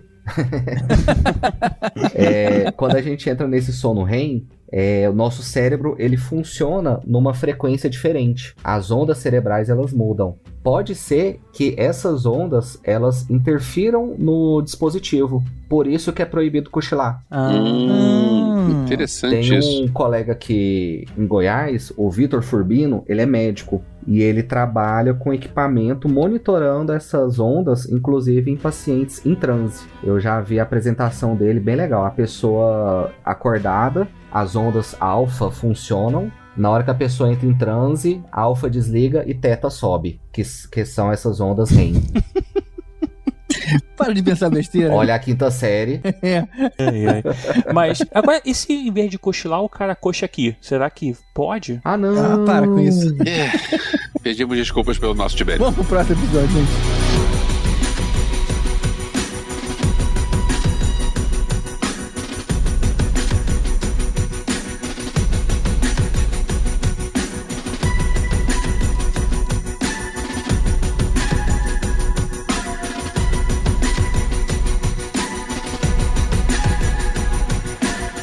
Episódio 7, o Mark se encontra com uma moça que trabalhava na Lumen e aparentemente conseguiu fugir. E aí, quando um agente da Lumen encontra os dois, a moça mata ele e dá o cartão de acesso dele pro Mark, dizendo pra ele levar pro Mark interno. Essa foi a hora que eu falei, cara, peraí, a, a série não tava indo por esse lado, né? Era, era tudo uma questão de mais psicológica, até as torturas eram psicológicas. Aí, de repente, veio um assassinato de verdade ali, né? Meio cruel, sei lá, pareceu ser um, tipo, é, esse episódio foi escrito por outra pessoa. Foi a impressão que me deu. E detalhe que o segurança é o cara sempre de cara amarrada, o cara sempre bravo. Tipo, é o cara que você não deve cutucar ele. É, os episódios, na verdade, eles foram escritos por pessoas diferentes mesmo. Por acaso, esse aí foi da Helen Leite. Eu achei interessante, porque, na verdade, o que acontece, por exemplo, como eu falei, eu comecei a assistir com a minha esposa aqui em casa, e ela começou a se pegar mais na série, aí pro 6, pro 7. Porque assim, a série ela tem uma cadência que parece que é proposital, e ela começa muito lenta. Ela É muito lento, devagar, tudo assim. E ela vai ganhando ritmo, ganhando ritmo, ganhando ritmo. E no final ela tá, tipo, 100 por hora, né? Ela começa, tipo, 10, 20, né? Eu acho que é proposital, porque você tem que entender aquele marasmo, aquele, aquela rotina, aquele negócio do dia a dia, né? Aquele ambiente que eles estão vivendo. E você vai aprendendo mais sobre aquilo e vai ficando mais rápido, aí o mundo vai, vai perdendo controle das coisas e tal, não sei o quê. E nesse, nesse momento a gente já tá nessa de mundo real, mundo interno, externo, né? Real, externo, não é real, né? Porque os dois são reais, mas é externo, interno e tal. E ah, muita gente, na verdade, passou a se interessar até mais nesse momento, porque essa hora já esposa, já, se não fosse isso, minha esposa teria largado, eu estaria assistindo sozinho. Eu acho que essa violência, ela foi de certa forma proposital para mostrar o oposto à vida real, à, à vida externa da vida interna, né? Porque lá na vida interna, eles são tratados como criança. É festa da- do melão, da melancia, do waffle, do ovo, da dancinha. É, você só pode comer dois snacks por dia, que tem as moedinhas lá. É, então é, é tudo muito de forma bem pueril mesmo, né? Bem, bem infantaloide. Na hora que vai pro mundo externo, é violência, é canibalismo. Então eu acredito que isso serve como contraponto também. Lá dentro tudo é, possível. lento, devagar, tudo em paz. Aqui fora o bicho pega. É possível. É, se você dá pra uma criança que nunca jogou um PlayStation 1, ela vai ficar feliz. Mas se ela, quando ela descobrir que existe um PlayStation 5, então se você tem que realmente manter elas ali no mínimo, porque o mínimo pra elas é tudo, né? Eu confesso que o que eu vejo mais valor em série, e eu já cansei de dizer isso em vários episódios nossos, é que eu adoro quando a série é lenta e ela é densa. E foi isso que me pegou. Eu acho que quando começou a acelerar, é, me pegou de surpresa, tipo assim, porque, pô, eu tava no outro ritmo, né? Sim, eu gosto de coisas mais animadas também, mas eu gosto muito quando a coisa é lenta e você, tipo assim, os takes começam a demorar e você começa a se envolver na série. Tipo assim, eu sou transportado ali. Não é uma série de ação, é uma série extremamente dramática. Eu acho que nada foi mais acelerado do que o último episódio e a gente já vai falar dele. GG, deixa eu ver se eu entendi aqui o que você falou. Quer dizer que você gosta quando o sofrimento é bem devagarzinho, bem de pouquinho, é isso mesmo? Isso, é. A tortura, a tortura. Não, não foi bem isso, não. mas, Eu mas acho que foi por aí. Ele não é. gosta quando a pessoa morre, ele gosta quando é torturada aos poucos. Assim, bem pouquinho, pouquinho. Quando morre com a graça, né? Perdeu. Quando não morre, leva pra aquele lugar pra pessoa repetir a frase durante mil vezes. Mas é, eu acho que esses episódios finais eles são mais acelerados porque eles ocorrem mais no, no ambiente externo do que interno. é possível, é Aí possível. eles começam a virar, né? Lá dentro, a ideia era passar aquele, aquela monotonia sem fim. A gente se sente ali, eu não tenho pra onde ir, cara. É rato de laboratório de verdade. Nesse episódio também eles começam a, a- E aí o Dylan, com a questão da, de ter sido é, encontrado lá fora, né? O interno dele ter aparecido no mundo externo, e o Mark com cartão, e, e a Arhelly com essa vontade louca de sair lá de dentro também. Eles começam a programar uma forma de como é que a gente pode mudar o jogo. Tem uma coisa errada nisso tudo aqui, né? O que, que a gente pode fazer pra gente conseguir mudar isso e descobrir o que, que tá acontecendo, falar com os nossos lá fora, sabe? Alguém Exatamente. ajudar a gente, sei lá, de alguma forma assim. E aí eles começam é quando o Dylan se oferece pra ficar pra trás e que eles descobrem como é que funciona, né, o caso, pra poder acordar o Mark, a Ellie e o Irving lá de fora, né? É, aí finalmente a gente tem um plano, né? Pra ser executado pra eles conseguirem acordar. É porque até então, com exceção do Irving, acho que o Irving ainda não, ainda não tá muito nesse plano. Só a Ellie que tinha esse problema de estar lá dentro. O Mark já estava doutrinado, o Dylan, o próprio Irving. O Irving muito mais, né? O Irving como se fosse mais é, religioso, assim, né? Mais, tava, ele Mais certinho. comprou tudo aquilo. E aí o, o Dylan já é mais trabalhador, não questionava muito. E o Mark, pô, era, era totalmente diferente, né? O cara paradão e tal. E aí o Mark começa essa questão. tam- Nunca aceitou muito, mas aí tem a Harry meio que influenciando. E aí ele aparece com um cartão e tal. E livro, né? E teve o livro que ele começou a ler também. É, o livro que apareceu lá, o Dylan, mesma coisa, e, e o estopim foi quando ele viu que existe tem um filho lá de fora, e o Irving ainda vai ter o estopim que é com a relação com o Burt, né, com a segurança do Burt, é, e tudo que tá acontecendo lá. E aí todos eles, em algum ponto, vão, vão se re- revoltar com aquele sistema que tá ali. Sobre o livro ainda, é, o cunhado Mala lá, ele faz o papel de um novo profeta e o livro do Novo Testamento. Tanto que o Mark fala para ele lá no mais para frente que o livro mudou a vida dele, que o livro abriu os caminhos, né?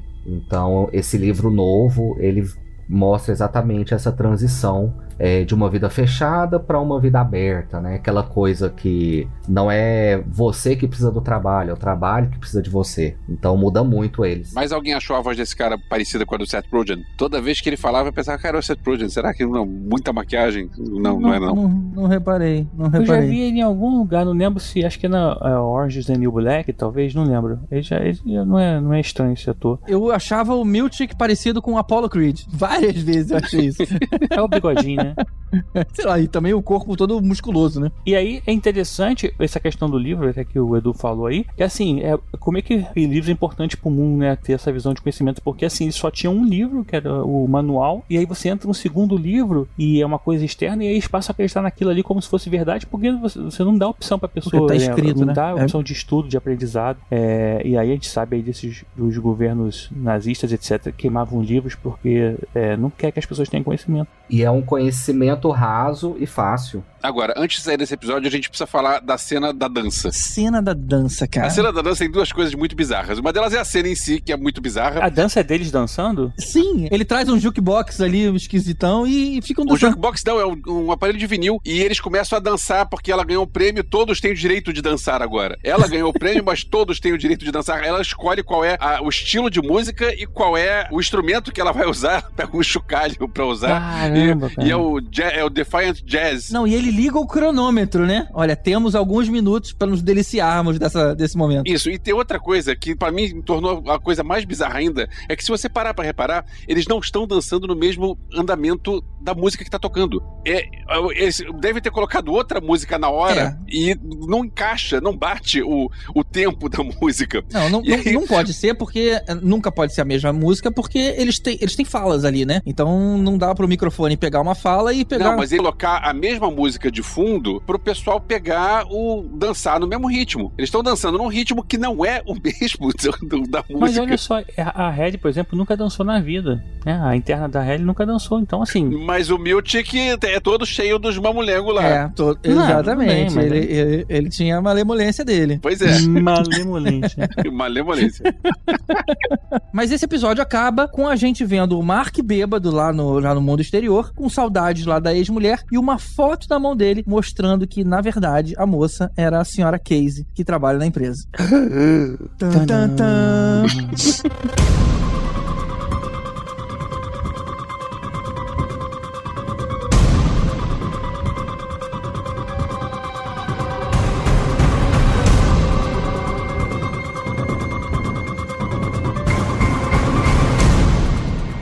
Episódio 8. A Helly atinge 100% lá do arquivo de refinamento de dados e ela consegue cumprir a cota do trimestre, a última que faltava. E aí o Mark vai para uma sessão lá de bem-estar com a senhora Casey, que agora a gente já sabe que é a mulher dele, e a gente comprova que eles, eles realmente não lembram um do outro como marido e mulher. E aí foi essa hora que você disse que tinha uma vela na, na, na jogada? Não, foi na primeira sessão, né? Ah, é? Não lembro, porque eu não lembro dessa vela. Era a vela que a esposa dele tinha feito de artesanato.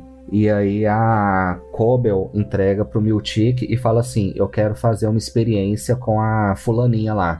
E a gente Ah. associa a vela ao Mark, né? Mas na verdade ela tava testando a esposa dele. Testando os dois, né? É, mas assim, o marido prestar atenção na, na vela da esposa que ela fez não é muito comum, né? Parabéns pra esse marido que lembra. Depende. Se ele, se ele guardou a vela numa caixa de recordações da esposa que morreu, então ele, aquela vela significava al- alguma coisa pra ele. E é uma vela aromática, Tibério.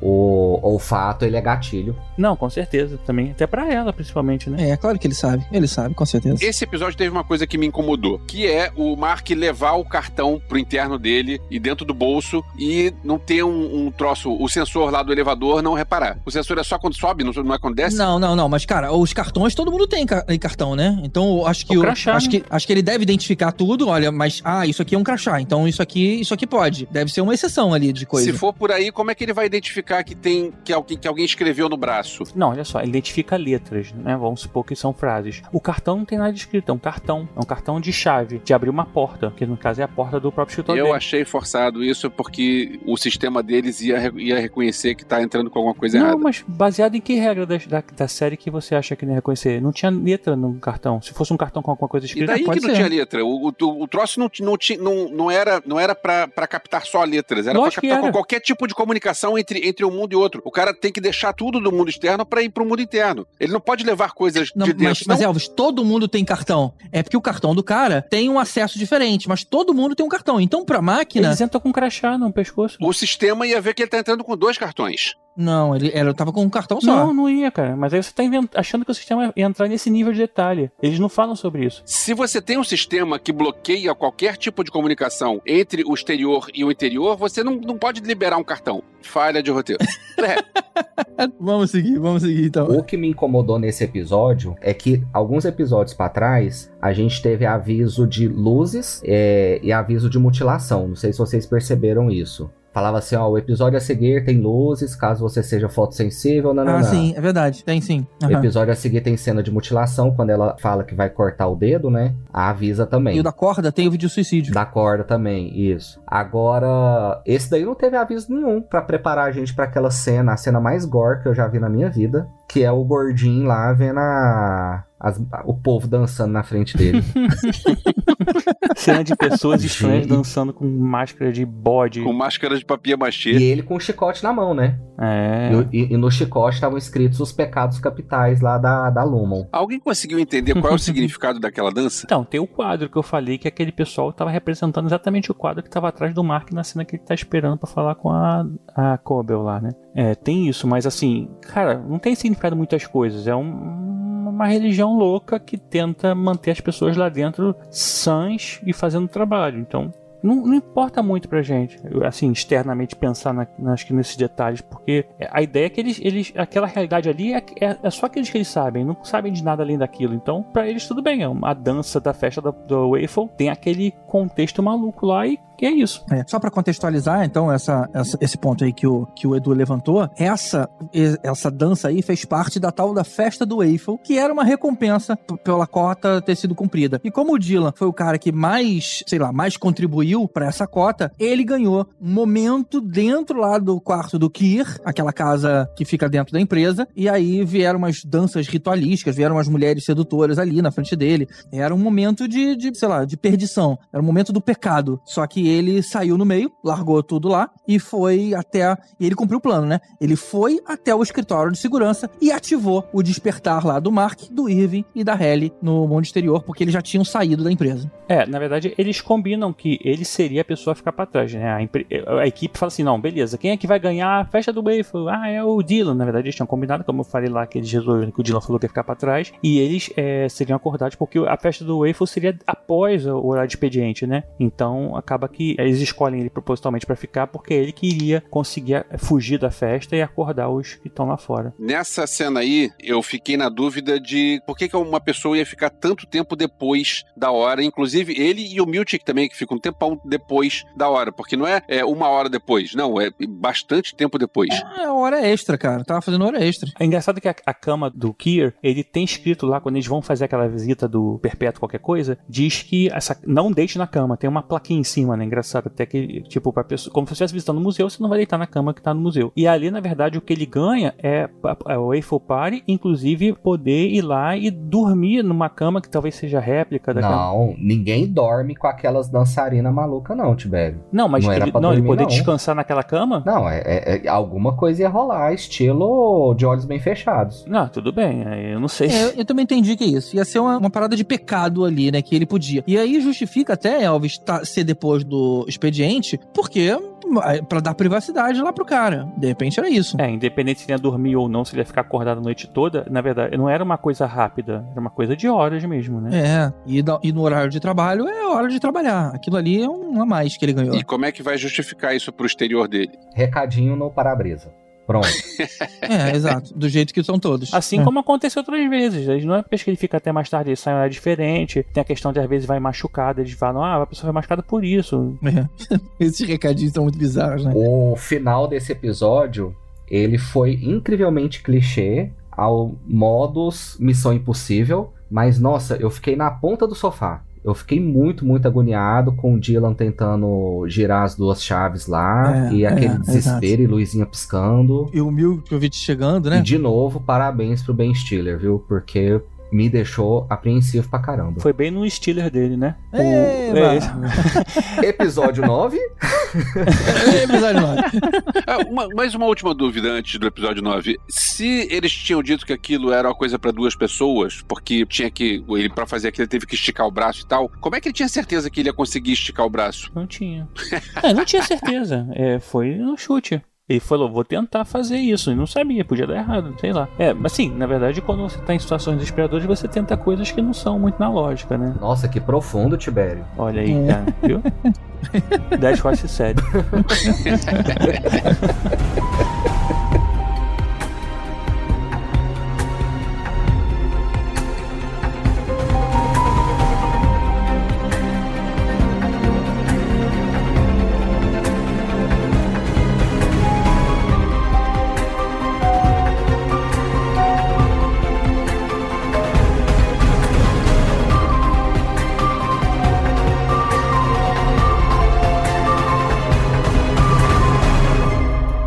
último episódio, o Mark interno acorda naquela festa lá da irmã dele e ele se vê abraçando a Patrícia Arquette. E aí, no susto, ele chama ela pelo nome Cobel. E aí ela saca que ele foi despertado. Olha que nervoso. E aí o que acontece? Ela sai correndo, liga pro Miltic e manda ele correr pro escritório de segurança porque alguém despertou o cara. Sinistra essa cena, hein? E Só que nesse momento, ela tá demitida, né? Ela não tá. Não É verdade, ela Ah, foi é demitida. verdade. Ela tá suspensa. Não, É. é. não, ela foi demitida. Ela falou: se você tá suspensa das suas obrigações, depois a gente vê o Miltic carregando ela pra fora com a caixa. Uhum. E a gente Então, acha que é porque ela entendi que era deixou uma é. Interna tentar suicídio. Só que depois a gente entende que a interna não era qualquer uma, né?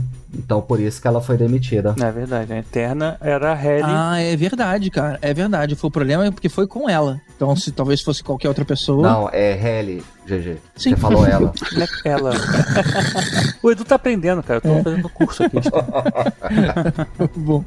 Essa foi boa. Parabéns, Edu. Tem a cena do Mark indo contar pra irmã, né? Que ele tá despertado. Conta que a senhora Selvig é a chefe dela lá. Antes disso, tem a cena do Mark conversando com o cunhado dele e falando que o cara foi o salvador e que o livro dele iluminou o caminho dele, toda aquela É, é Aquela verdade. Baboseira. É. É, e o, e o cara nem achava, o cunhado nem achava que ele tinha lido, né? Foi legalzinho isso. A gente vê o Irving acordando no apartamento dele, aí já o Irving interno acordando lá, vendo as pinturas no corredor, inclusive vendo medalhas militares, cara, que ele tinha, que a gente não sabia que o cara tinha esse background. É, um passado militar, né? Mas é do pai dele. Mostra que é do pai dele, não é dele, não. Ah, era era do pai, não era dele? Ah, Era do pai. Eu acho que essa série vai. Depois até vou falar um pouco, mas essa série ela acho que ela vai voltar um pouco no passado da- dos personagens, até do, do como pai e tal, e mãe. Mas é, eu queria só re- é, ressaltar né, essa parte aí, que como o, até o Edu falou lá na- no episódio anterior, que ficou meio na ponta da cadeira porque não sabia se dá certo. Essa série, como a gente não sabe muito bem pra onde que ela vai, o que, que ela é tal, é, não, não tem um, um-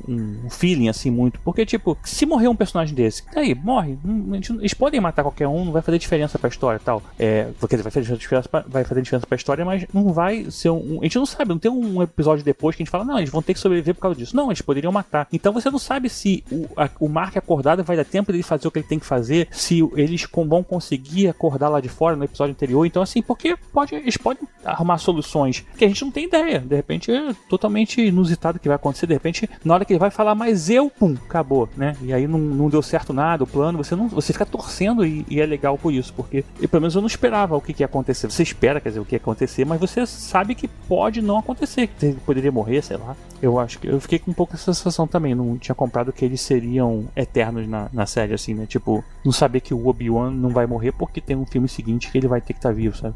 Gostei dessa Spoiler. sensação. Vamos lá, e aí a gente chega na parte mais tensa da- do episódio, que é a Halle acordando na festa de gala da Lumon e ela descobre que, na verdade, ela é a Helena Regan, a filha do CEO da Lumon, que era o, que era o manda-chuva lá de todo mundo. É o Jamie Egan. Jamie Egan. Pelo que eu entendi, era a neta do fundador lá. Do fundador, isso. E aí, cara, é sinistro, porque na verdade ela se fez de garota propaganda, como a gente falou atrás, pra essa experiência pra poder vender. Eles querem vender o serviço de ruptura e a gente não sabe até onde que eles querem expandir, né? esse tipo de, de, de, serviço, porque a gente parece que ali tá uma. É, quer aprovar uma lei que permita fazer ruptura e tudo mais, fora dos ambientes, não sei o que, sei lá que tipo de coisa que eles poderiam usar essa loucura para fazer guerra, sei lá, que porcaria. Então, é meio laboratório de testes, aí ela tá fazendo aquilo para provar que dá, que dá certo. É, e a esposa do senador provavelmente utilizou essa. Ela tem o chip e ela deve ter utilizado no parto, ah, né? Fez pro parto. Bem, isso, isso deixa claro, porque ela não queria se lembrar do do, trauma do parto, então ela não lembra do que aconteceu no, no parto. Então ela teve o filho, beleza. Bem lembrado, eles querem vender aquilo ali para outras coisas, como exatamente a, a exposicionador que não queria se lembrar do parto, queria passar o tempo e estar tá com os filhos na, em mão já, né? E agora pensa só, é, isso daí a gente pode evoluir para uma conversa falando sobre é, classes sociais, né, pessoas com, com mais acesso teoricamente teriam uma qualidade de vida melhor porque não iriam se lembrar de coisas ruins. Mas aqui vocês pagariam para poder assistir, sei lá, o Vingadores Ultimato novamente, como se fosse a primeira vez? Olha que pergunta hum. boa, hein? Hum, rapaz. É legal, eu, né? Eu é. acho que sim, hein? Com spoiler ou sem spoiler? eu acho que eu pagaria, hein? Caramba, pra viver aquilo tudo de novo, pela primeira vez. Pela é, primeira vez. Interessante. Ainda ver os dois times ao mesmo tempo, né? Parte 1 e parte 2. Interessante. Eu topava. Eu acho que não topava, não, mas eu, eu entendo o, a ideia. é, realmente você pode expandir pra outras coisas, né? Não só realmente o filme. Elvis, pensa você ver pela primeira vez Ash versus Evil Dead ou então Flash Gordon. Não, mas é sacanagem. Fala pra ele ver um filme bom também. É, pois é. a, a, parte tensa é porque todo mundo tava falando pra ela que ela ia dar um grande depoimento, tinha livro, fotógrafo, já tinha uma galera lá esperando ela, ela indo pro palco. Enquanto isso, o Miltic entrando, forçando, e ele consegue entrar lá no escritório de, de, de segurança. Só que antes dele conseguir despertar, a Ellie conta lá para todo mundo o tormento lá dos funcionários, que ela, na verdade, é a pessoa interna, que aquilo lá é, é uma grande tortura. Então, ou seja, ela conta para todo mundo, todos os repórteres, todo mundo tirando fotos e tudo mais. A gente achando que, ele, que o cara ia impedir a tempo, mas ela dá o recado lá para todo mundo. Aí ela acho que o recado vai até uma parte aí quebra no meio, não é isso? Não? É, alguém pula em cima dela, alguma coisa assim. É, tá voando. E no início o povo até, até dá uma risada achando que ela tava fazendo uma brincadeirinha.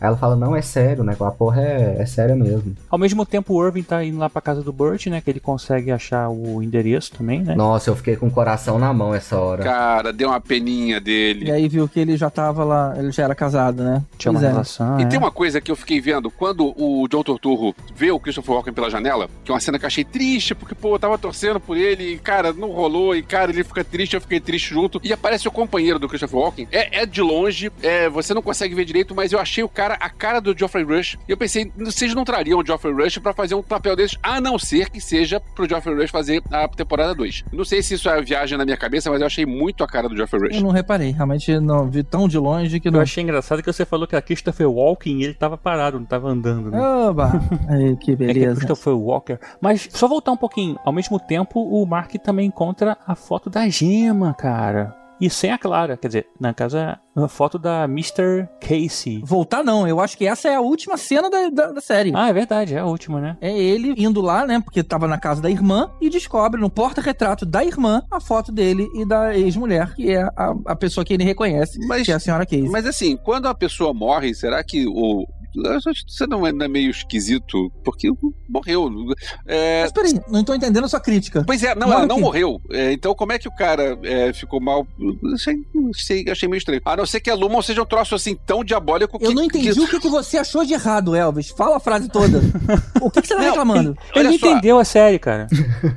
Mas, é sério, eu não tô entendendo a sua crítica, fala aí. Mas o ponto é, a mulher do cara morreu. Uhum. Só que não, a mulher do cara não morreu. Então quer dizer que a Lumon é um troço tão diabólico assim a ponto de, de fazer uma morte fake de uma pessoa? Tem senador envolvido, ah, é. Ah, então você entendeu, viu? É, exatamente. É, os caras são sinistros a esse ponto. E eles estão em operação desde 1800. É uma grande seita, né? É uma grande seita ali, cara. A parada, a parada É, a pesada. Luma ela começou como uma farmacêutica, né? Uma empresa farmacêutica. A gente vê A isso aí. irmã no- do Mark fala que a Lumon tem tentáculos por todas as partes. E aí ela até pergunta se ele entende metáforas.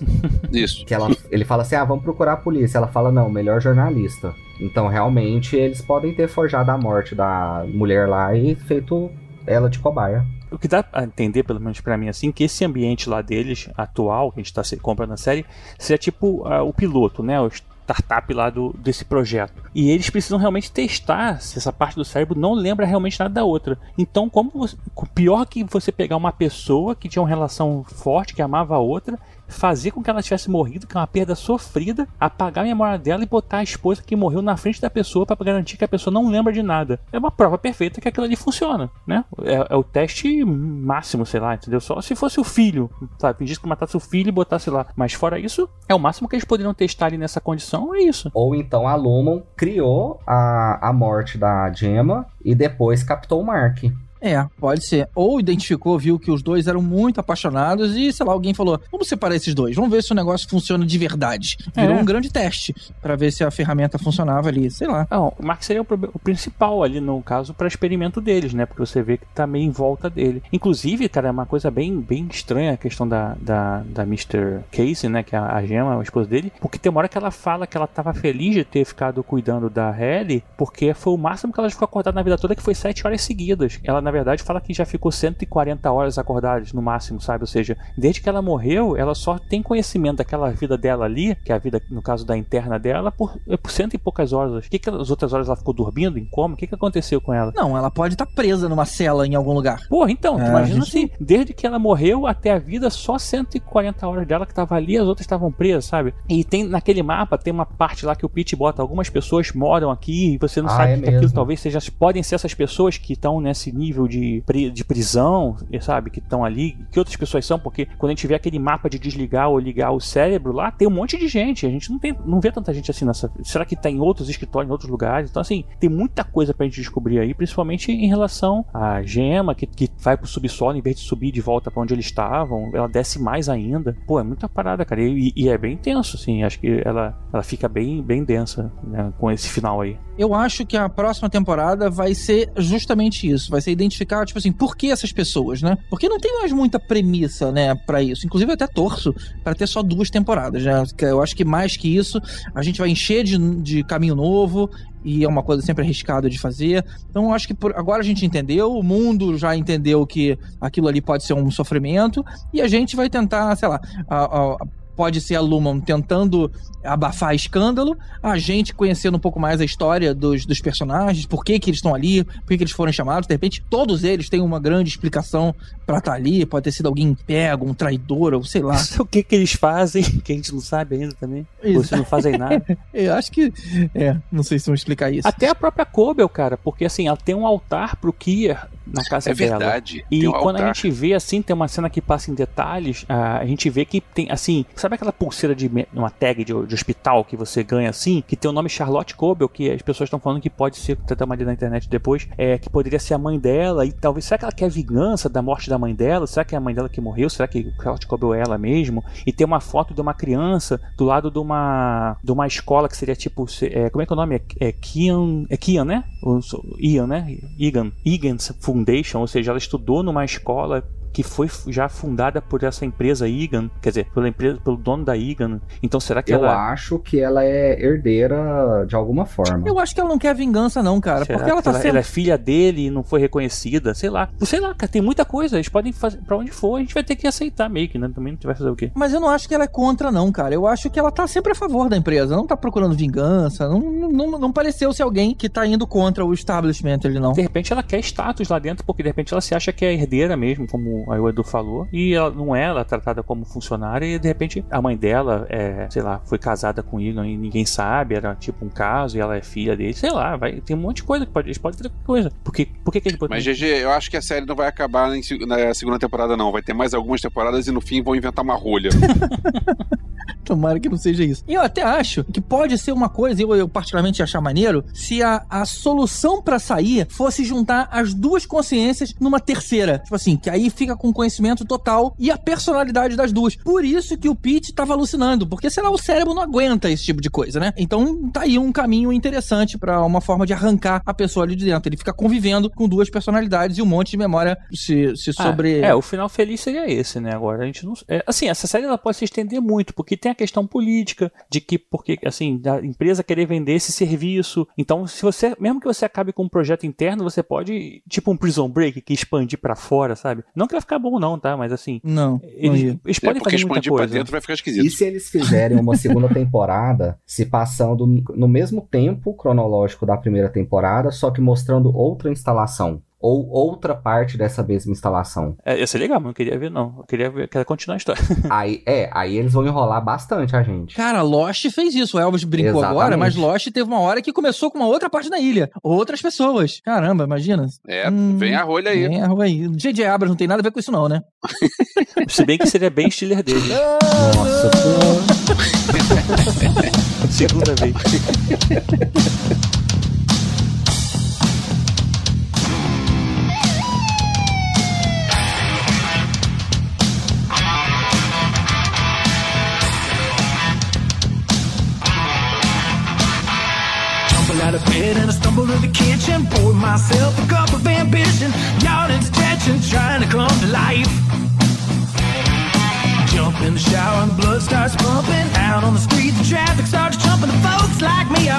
From nine to five. Working nine to five.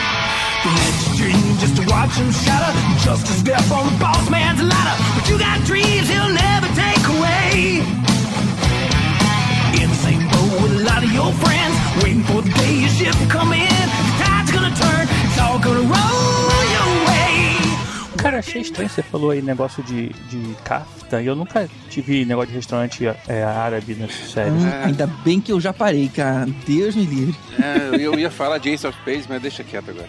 Não, não. Ainda bem que eu não dei. Eu nem respirei, não dei nem espaço pra vocês se manifestarem. The Ace of Spades! The Ace of Spades! Essa série que vai ter arroz com lentilha.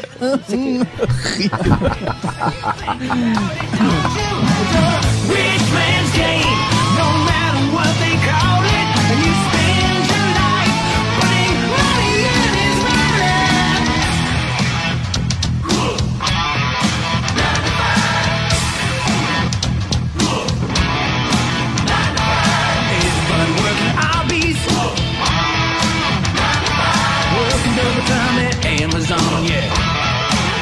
episódio termina com o Burt levando o Dylan e o Irving lá pra sala secreta lá dos fundos dele. E. E dos fundos dele, agora eu que tô pensando maldade agora da frase. Deixa eu refazer aqui.